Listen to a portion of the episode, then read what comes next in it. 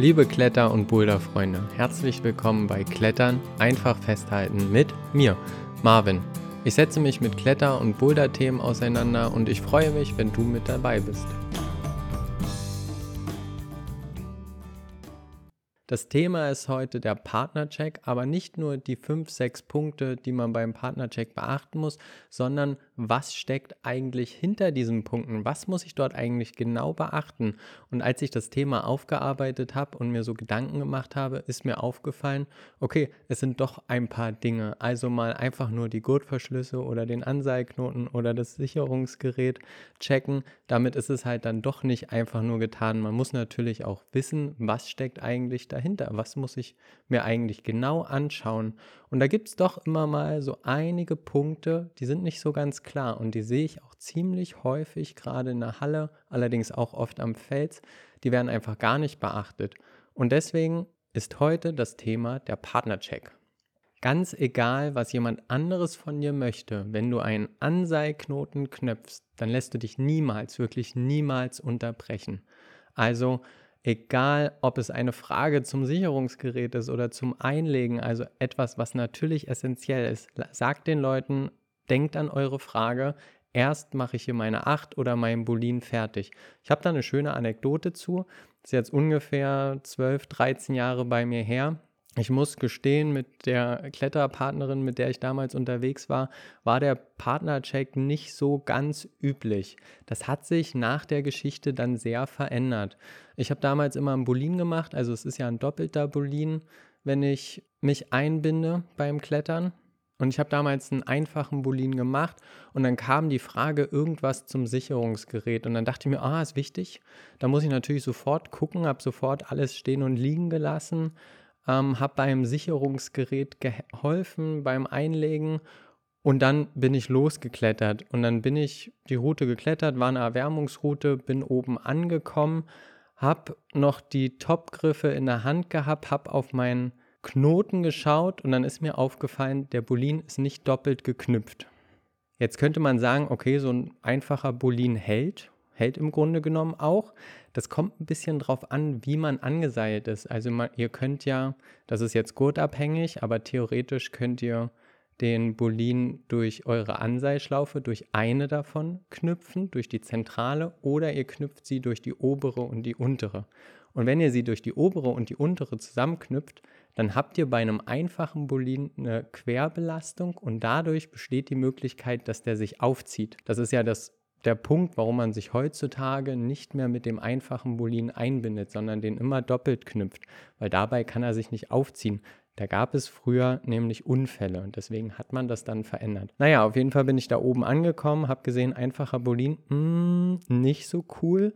Beide Hände um das Seilende gemacht, zugedrückt und habe mich schnell abseilen lassen. Ist eine Erfahrung, die kann man sich wirklich sparen. War nicht so cool, hat mich erstmal die Nerven für den restlichen Tag gekostet, kann ich euch sagen. Aber das Gute an der ganzen Sache ist, und man muss die Dinge ja immer positiv sehen, ich habe danach wahrscheinlich nie wieder den Partnercheck vergessen. Okay, als erster Punkt auf der Partnercheckliste Gurtverschlüsse. Und witzigerweise, Gurtverschlüsse ist so ein bisschen oldschool, weil warum checkt man die Gurtverschlüsse? Weil man die früher bei den alten Gurten noch zurückschlaufen musste. Das muss man heutzutage eigentlich bei keinem Gurt mehr machen. Da ihr aber natürlich nicht immer automatisch sofort wisst, was euer Partner für einen Gurt hat und wenn der jetzt noch von vor 20 Jahren ist, dann muss man den vielleicht noch zurückschlaufen. Kann man also an der Stelle auf jeden Fall mal auf die Gurtverschlüsse schauen, ob die zurückgeschlauft sind, wenn die zurückgeschlauft werden müssen. Bei Kindern ist noch die Sache, dass man eigentlich am Hüftgurt mal etwas nach unten zieht, um zu schauen, ob die durchrutschen. Dadurch, dass die oft eine sehr schmale Hüfte haben und die Kinder auch nicht so viel Kraft haben, wenn die ihre Gurte selbst anziehen, kommt es schnell mal vor, dass die dort auch durchrutschen.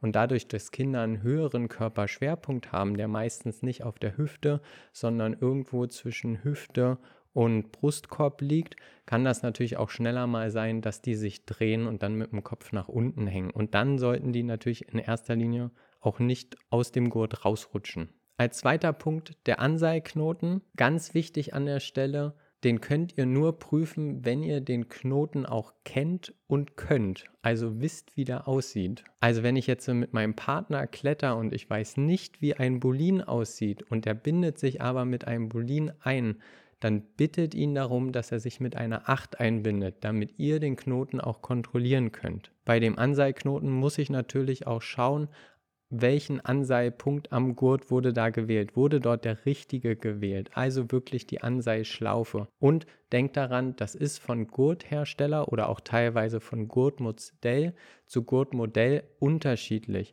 Es gibt ziemlich viele inzwischen, wo man sich an der zentralen, einfachen Anseilschlaufe einbinden kann. Es gibt aber auch noch einige Gurte auf dem Markt, die es nicht empfehlen oder die da, die auch direkt in der Beschreibung sagen, man darf sich nur durch die obere und untere Anseilschlaufe zusammen einbinden. Also achtet darauf, wenn ihr den Anseilpunkt am Gurt checkt. Als nächstes der Sicherungskarabiner. Was muss ich da mir anschauen? Als erstes hat mein Partner oder habe ich überhaupt den richtigen Karabiner für das richtige Sicherungsgerät?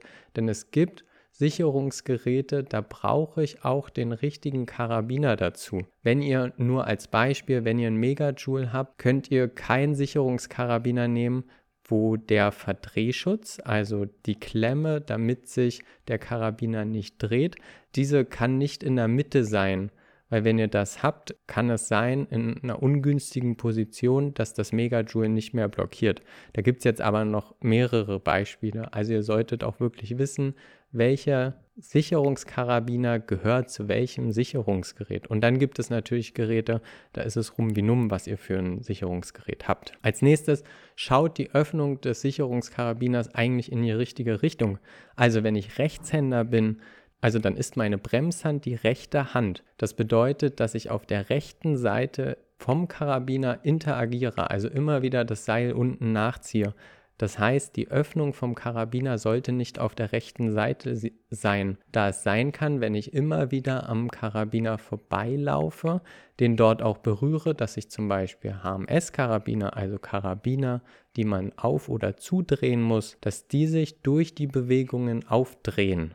Dann natürlich, ist der Karabiner überhaupt geschlossen? Also habe ich einen Karabiner mit Drehverschluss, ist der zugedreht und wenn ich einen Trilog-Karabiner habe, dann sollte ich schauen, ob der auch richtig eingerastet ist. Bei Trilog-Karabinern, also Karabinern, die über drei Bewegungen geöffnet bzw. geschlossen werden, kann es passieren mit der Zeit, dass sich zum Beispiel Dreck bzw. Sand drin sammelt und dann können, kann das sein, dass die nicht mehr ganz einrasten. Und als letztes, wenn der Sicherungskarabiner einen Verdrehschutz hat, den ich übrigens persönlich immer empfehlen würde. Dann muss ich schauen, ist der Verdrehschutz auch in die Sicherungsschlaufe am Gurt eingehängt. Das Gute an dem Verdrehschutz ist erstens das Handling, also der Karabiner dreht sich nicht quer, was bei, also bei einigen Sicherungsgeräten beim Sichern wirklich total unpraktisch ist, wenn das Seil dann über die Querseite vom Karabiner durchläuft.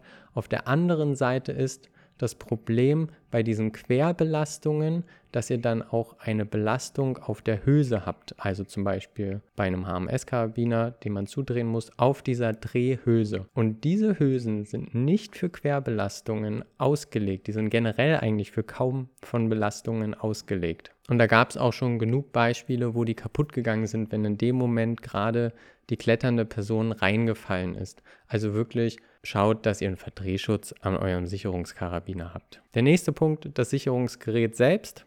Also, ist das Gerät richtig herum am Gurt eingehängt? Wenn dem so ist, ist das Seil richtig im Gerät eingelegt und wenn ihr jetzt einen Tuber zum Beispiel habt, also ein Tube oder ein Megajoule oder ein Smart etc., wo das Seil nicht nur durch das Sicherungsgerät muss, sondern auch durch den Karabiner durch muss, dann checkt auch unbedingt das. Es gab auch ebenfalls Unfälle in der Vergangenheit, wo nicht gecheckt wurde, dass das Seil durch den Karabiner durch ist und beim ersten Sturz ist das Seil einfach rausgeschossen. Dann sollte unser Blick immer zum Seilende gehen ein Seilendknoten muss immer drin sein, auch wenn ihr nur in der Halle klettert und ihr wisst, dass euer Seil lang genug für diese Halle ist. Macht immer ein Seilendknoten rein.